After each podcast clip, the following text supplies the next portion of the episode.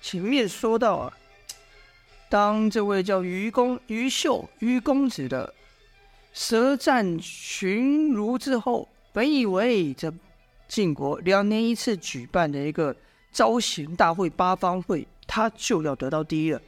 哪知有人半途杀出个程咬金来，向他问道：“有什么东西是一国之根本，军校之命脉了？”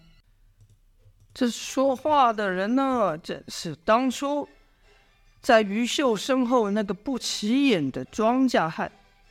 这人一说话，台下数人都站起了身，好像这整场就在期待这人讲话一样。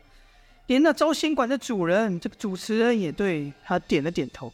这整个变化让台上本以为要得到冠军的于秀颇不是滋味啊，心想这人到底是什么来历？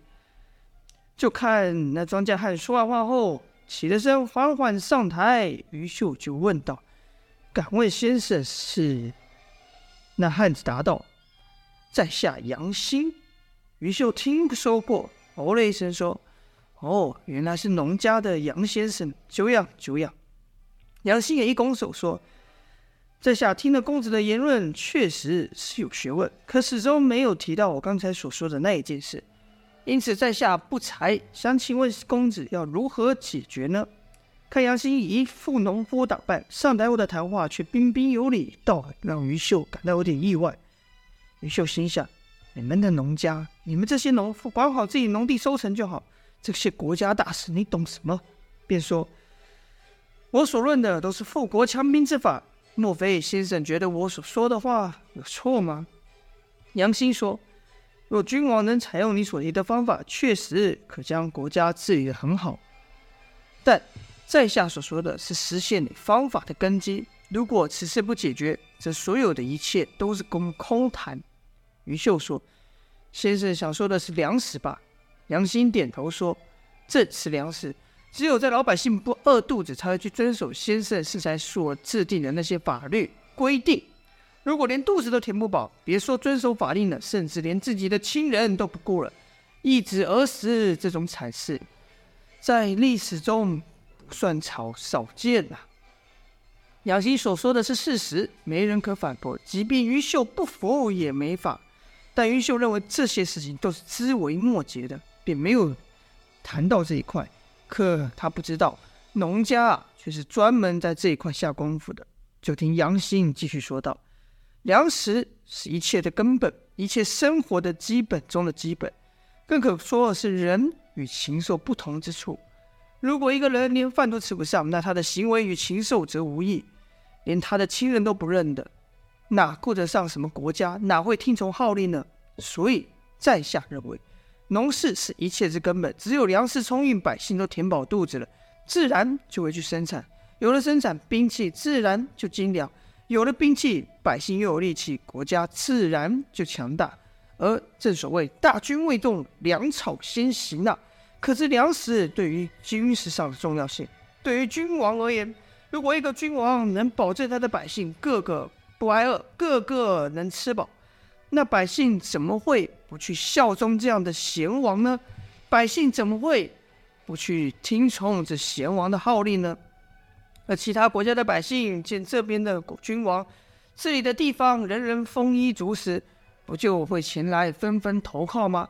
如此，他的邻国就弱了，他的国家自然就富强了。所以，我认为粮食足了，一切都水到渠成。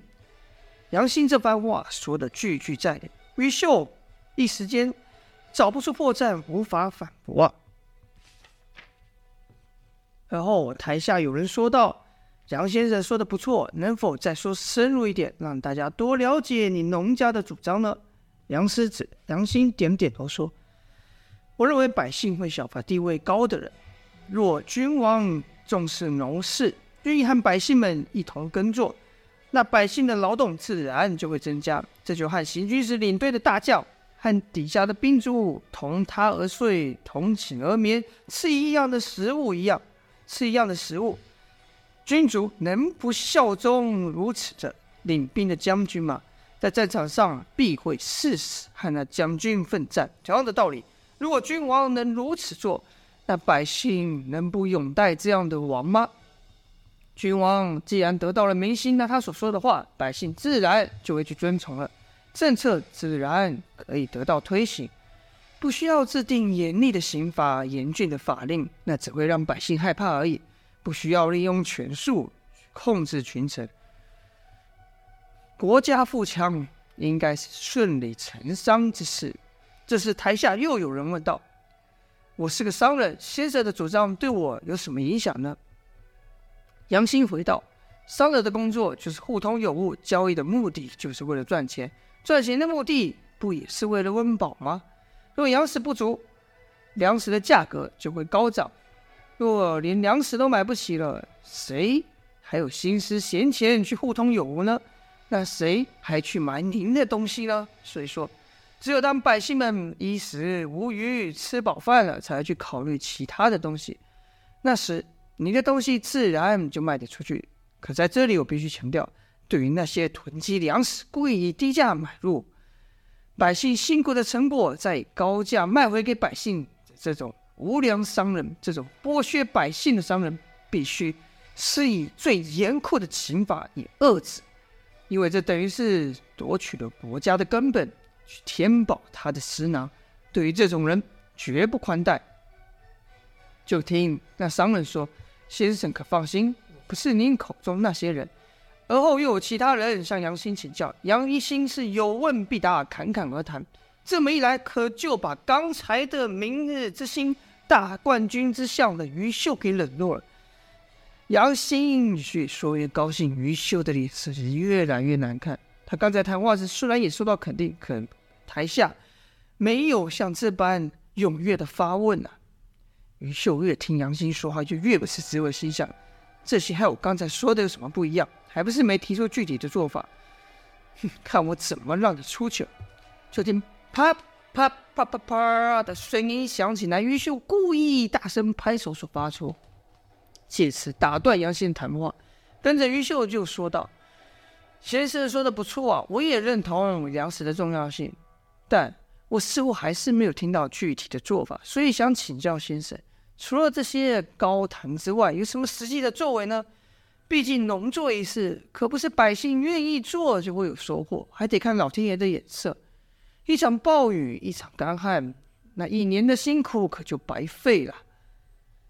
于秀说完这句话，台下不少人点头，都低声说道：“是啊，这农务可说是看天吃饭，不是付出多少就有多少收成。”可杨兴眼睛一亮，说道：“公子啊，可真是讲到了重点了，待我一一与大家说。”而后走到了大地图上，杨青先指用手指晋国，说晋国的土地的气哪边的气候、土壤温度如何，适合种植哪些作物。跟着还把四季春夏秋冬如何施肥、何时休息、何时下种、何时收割，通通说的头头是道，听得众人频频点头啊。而后台下又有其他人问道。先生只知晋国吗？其他的地方是否也能说出个一二呢？杨兴回道：“有人的病方，我就可说。”而后杨兴又说了：“齐国、鲁国、楚国、秦国等地，应该是以如何的务农，如是以何种作物，让众人听得出神呐、而于秀呢？”却慢慢的淡出舞台。于秀本来是想让杨欣出糗的，谁知道居然让对方得以发挥。于秀是既懊恼又生气，看大家对杨欣如此推崇，心想：好你个杨欣，今天是存心来拆我台的。此刻我再说什么，也只是帮他碰衬托而已。哼，今天先让你得意，改日我再报此仇。便在众人的目光聚焦在杨欣身上的时候。于秀黯然离开了。眼看于秀眼看着功名富贵就要到手，却被杨希这一搅乱，煮熟的鸭子飞了，让于秀如何能不恨呢？在台上，杨希说完后，台下爆出爆热烈的掌声。跟着呢，就有三个人冲上去说道：“先生真是大才，我家主人想请先生入府一叙。”另外两人说：“哎，应该先到我家来，我家主人才应该和先生一谈。”另有另外一第三个人说：“你们都别争了，说什么也是我得把先生先接回去啊。”就看这三人吵成了一团了。赵月华就说道：“哎，这三人是谁？这么大胆，不是摆明了敲敲墙角踩场子吗？”赵月华的说话被旁边一人听到，那人就说。两位不会不知道吧？这人问的突兀。姚赵两人几乎同时回问道：“我要知道什么？”那人便说：“哎呀，看两位公子是从外地来的吧？因为赵月华只是男扮女装，所以那人也把他认为是男的了。”赵华回道：“是又如何？”那人点了点头说：“难怪，难怪。”赵月华说：“你别卖关子，你到底要说什么？”那人说：“这三人分别是韩魏家三赵的人。”张耀华不解问道：“什么呢？韩魏家三赵？”那人继续说道：“哎呀，这韩魏家三家可厉害了，不是韩魏赵三家可厉害了，是手握大权，谁也不让谁。不论遇到什么事，这三家都要争上一争。”姚建军听完后，哦了一声。对这争权夺利的事情呢，姚赵两人并不感兴趣，就没再问下去。眼看着姚魏赵三家的家臣物质争吵不休，招贤馆的主持人，这主人心想：我要不出来说几句话，只怕这三人会把我这时候掀了。便上前说道：“三位大人，先听我一言。杨先生是暂时不会到三位大人府上做客的。”那三人一听，就同时问道：“为什么？”主人说道。如此大才，自然先得和王上我们晋王一聚了。那三家啊，见主持人搬出了晋王来，这也不好意思，明目张胆的跟晋王抢人呐、才互相数落一番，退了下去。跟着主人就对杨兴说：“失礼失礼，让先生见笑了。”杨兴则说：“不会的，这里的情况我也略知一二。”主持人就说：“啊。”原本我还担心先生会因此反感，没想到先生对此此情况早已了然于胸啊。杨兴说：“我的主张是有关一国的发展，自然也得充分了解这方面的事情，不然就像施肥一样，种子下了，收成的时候人人争抢，而造成了损坏，这也是不行的。”主人是连声道好，连声称赞，跟着说道：“相信我家王上已迫不及待想见到先生了。”先生，这就随我同去如何？杨兴说道：“那是自然。”而后就开开心心、热热闹闹的带从招贤馆出去了。这时啊，赵月华也注意到于秀不见了，便说：“哎，那于公子呢？刚才不是还在台上吗？”姚建勋说：“哼，这姓于的不走，在台上干嘛？看这姓杨的出风头啊！”赵月华说：“这也不至于吧？这场辩论会。”虽然这于公子不是第一，但也算第二啊，有什么不好？姚建勋说：“切，这你不懂。第一跟第二的差距看起来没什么，但受到的待遇可就天差地别喽。”这话说有这么严重吗？姚建勋说：“哎，算了算了，跟你说你也不懂的，走吧。现在没什么好看的。”两人也出了馆，回到客栈，饱餐一顿后，各自回房就睡了。夜里，姚建勋在房内运功调息。以前呢、他还不觉得他师傅教的浑元功有什么厉害。可自从治好了内伤后，他才了解这浑元功的神奇之处，居然能将寒冰炎阳两境给化了。说厉害不厉害？因此，姚建勋就更用心练这浑元功。而且这浑元功可不光是如此，有能够怎么说融合世上各种内力之外。练到一定程度呢，还可对周遭的一切感知都有所增强。当姚建轩练到酣住的时候，突然听到这吵闹之声，有一人说：“哎哎，你不是今天那位公子爷吗？”跟着就发出扭打之声。那人突然惊慌的说道：“哎，你要干什么？”你跟着哼闷哼一声，那人的声音就没了。